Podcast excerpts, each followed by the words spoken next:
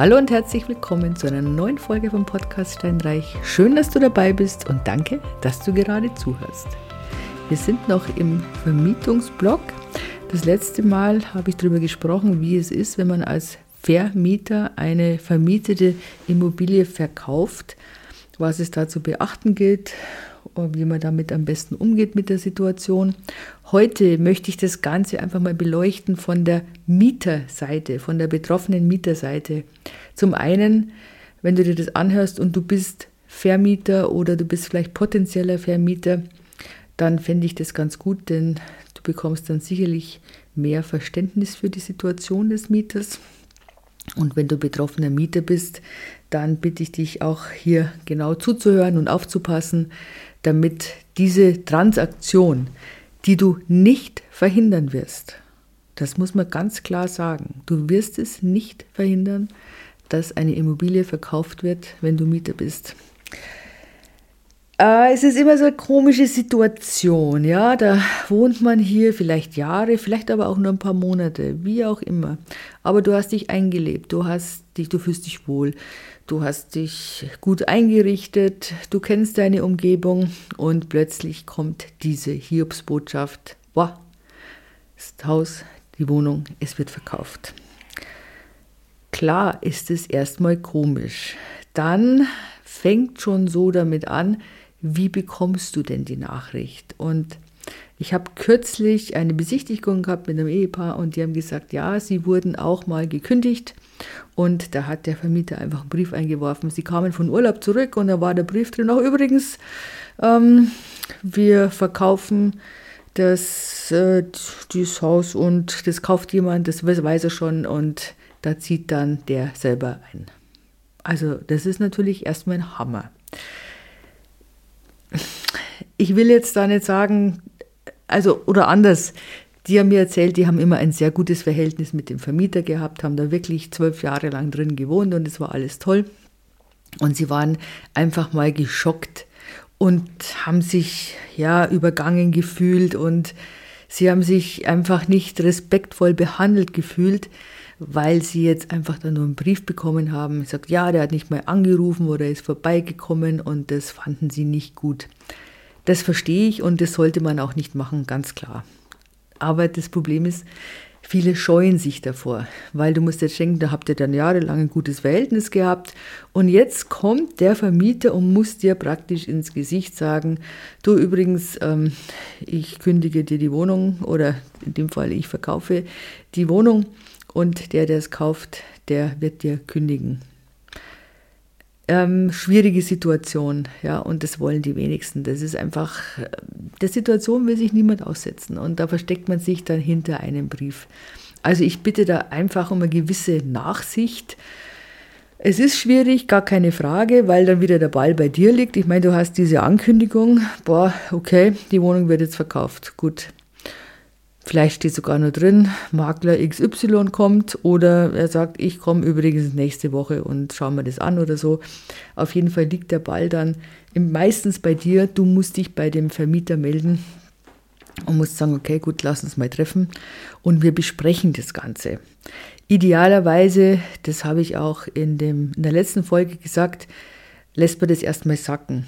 Also ich als Vermieter, ich würde immer den Mieter anrufen und würde sagen, es ist die Situation so und so und so und es ist, wie sie ist. Und ähm, ich wollte es nur noch mal sagen, vorankündigen, wir sprechen uns in, keine Ahnung, ein, zwei Wochen, damit man das ein bisschen sacken lassen kann.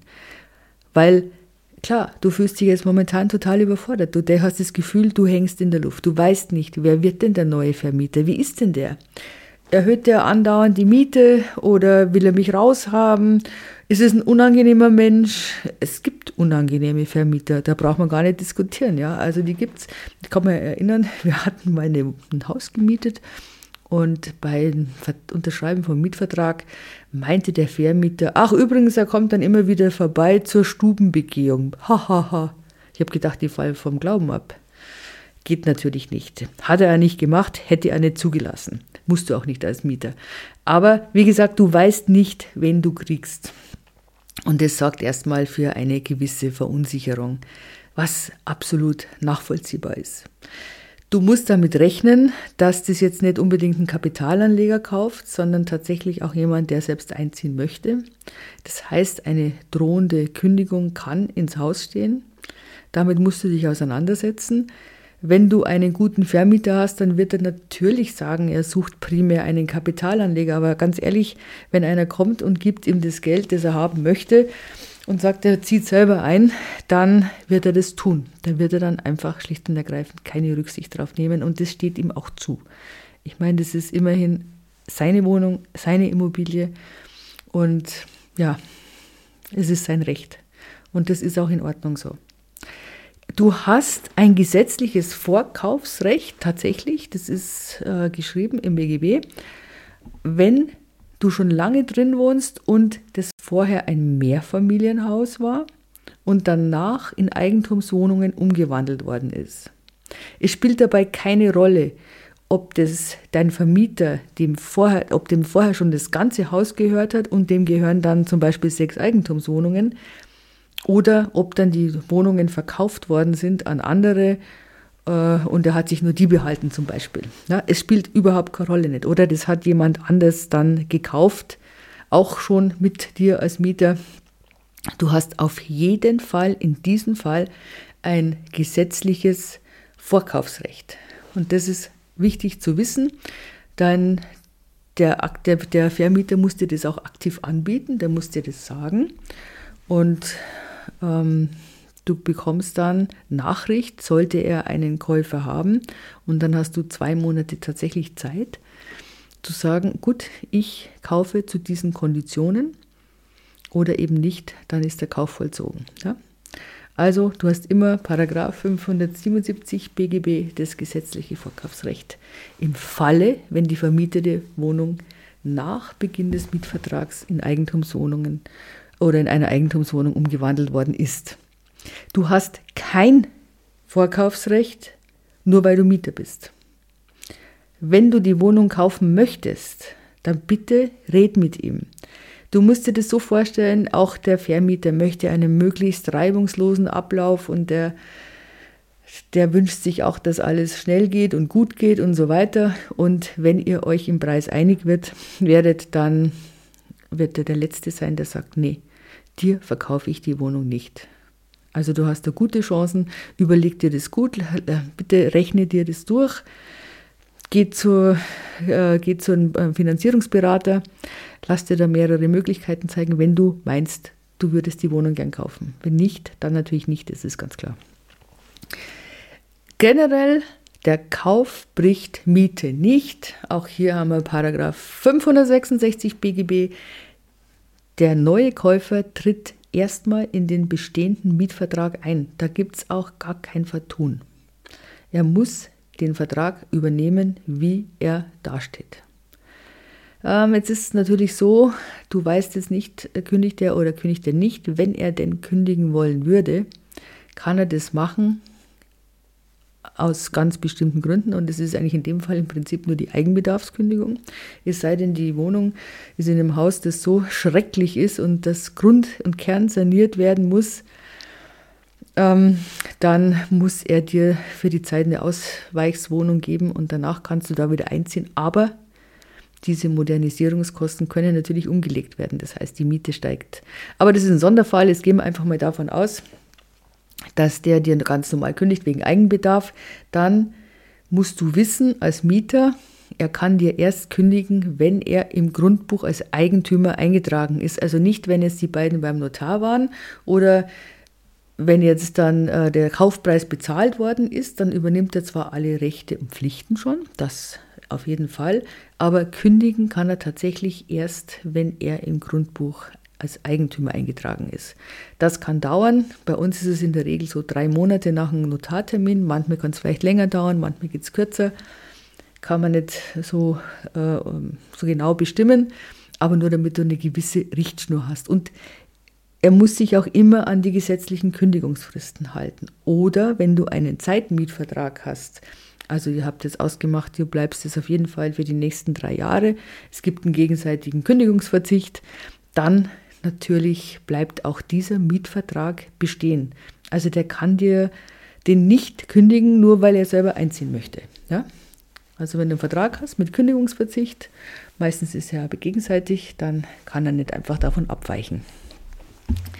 Jetzt ist es so, man ist ja dann momentan geneigt, boah, ey, jetzt kommen da dann Horden von fremden Leuten und überhaupt und die gehen da durch und durch meine Möbel und es ist unangenehm, ich muss da sein zu bestimmten Zeiten und da habe ich ja keine Lust und sowieso und das ist, das verstehe ich, ich kann es absolut verstehen. Ich würde aber das, ich würde dem Vermieter absolut entgegenkommen. Es bringt nichts, wenn du dich da querstellst. Du kannst es machen, ganz klar. Es trägt nicht zur Befriedung bei. Früher oder später wird die Wohnung verkauft werden. Punkt. Dann halt vielleicht zu einem geringeren Preis, aber sie wird verkauft werden. Und du kannst das Gift drauf nehmen, dass du rausgeklagt wirst.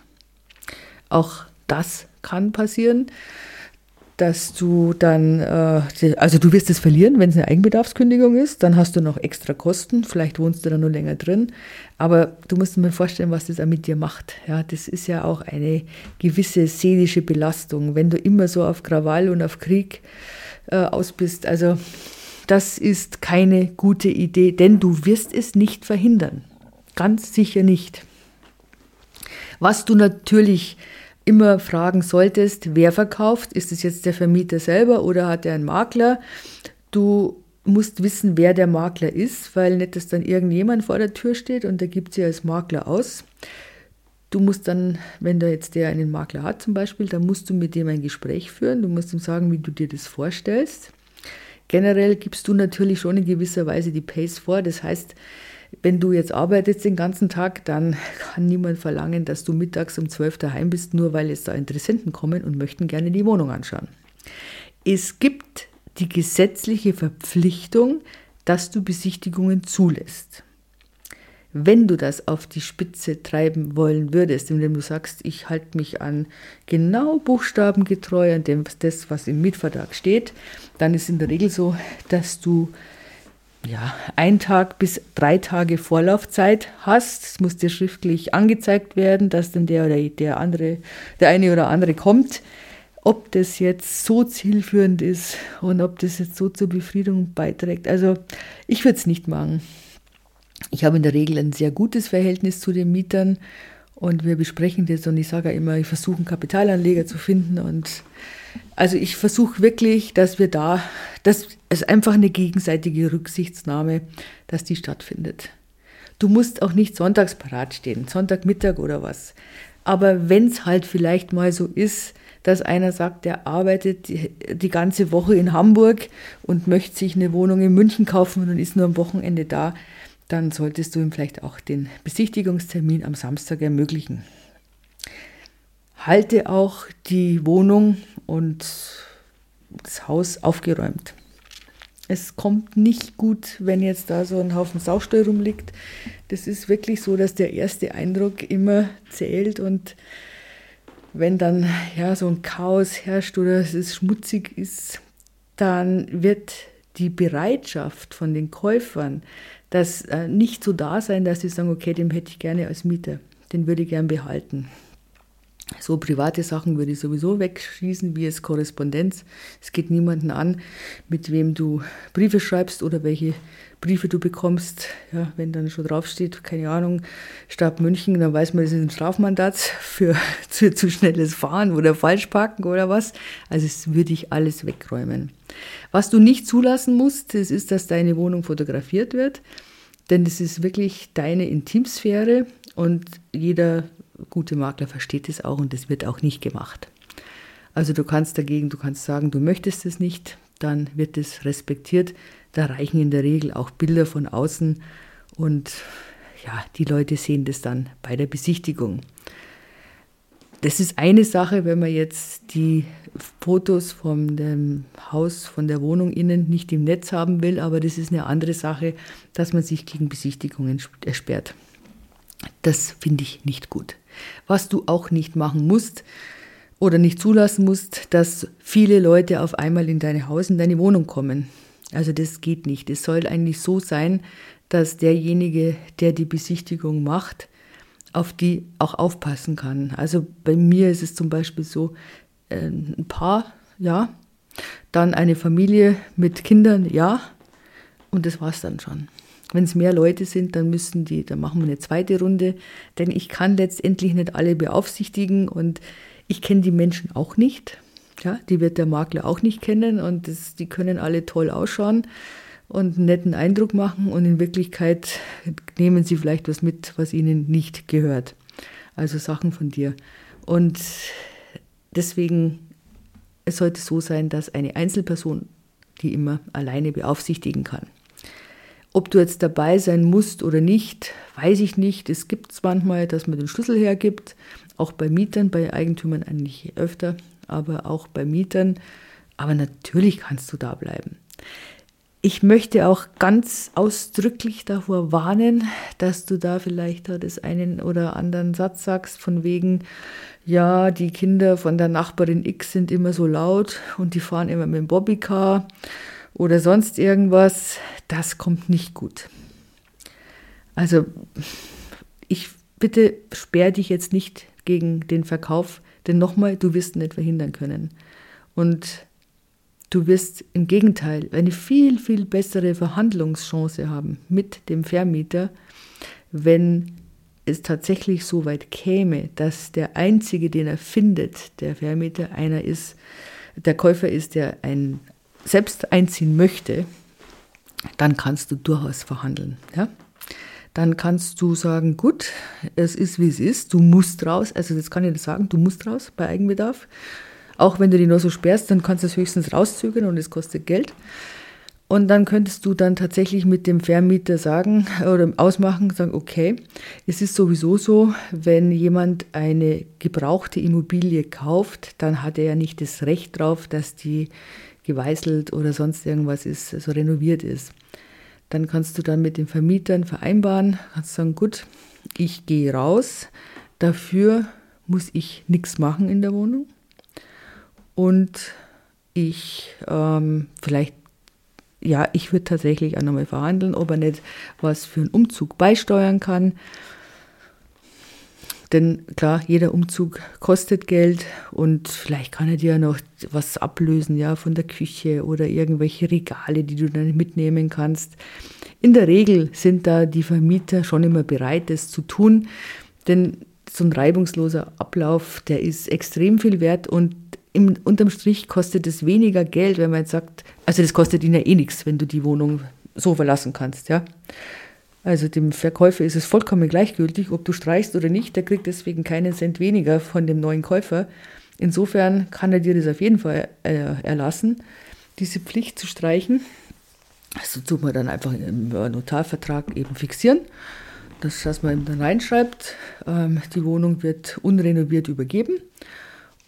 Das würde ich allerdings schon tun, damit sich dann der neue Käufer nicht auf den Mietvertrag beziehen kann. Also da ähm, darauf achten bitte. Lasst ihr den notfalls zeigen, diesen Passus. Und ich finde es durchaus legitim, wenn man sagt, okay, ich habe jetzt dann einen Umzug vor mir und der kostet 3000 Euro, dann zu fragen, könnten Sie denn diese Kosten übernehmen? Also das ist immer ein Geben und Nehmen, das ist während des Mietverhältnisses so, das ist umso mehr am Ende wichtig ist, dass ihr miteinander redet und vielleicht gegenseitig Verständnis aufbringt. Ich wünsche dir trotzdem, dass dir das nie passieren möge oder wenn es dir passiert, dass es dann irgendwie ein Schritt zu, zu etwas Besserem ist. Das ist ja oft so, denn das Sprichwort sagt, geht irgendwo eine Tür zu, geht anderswo ein Fenster auf. Und ich finde, man sollte sowieso im Leben immer optimistisch sein. In diesem Sinne, ich wünsche dir eine wunderschöne Woche. Ich freue mich, wenn wir uns wieder hören. Bitte empfehle den Podcast gerne weiter und vergib sehr gerne fünf Sterne und eine schöne Bewertung. Da würde ich mich wahnsinnig drüber freuen. In diesem Sinne, tschüss!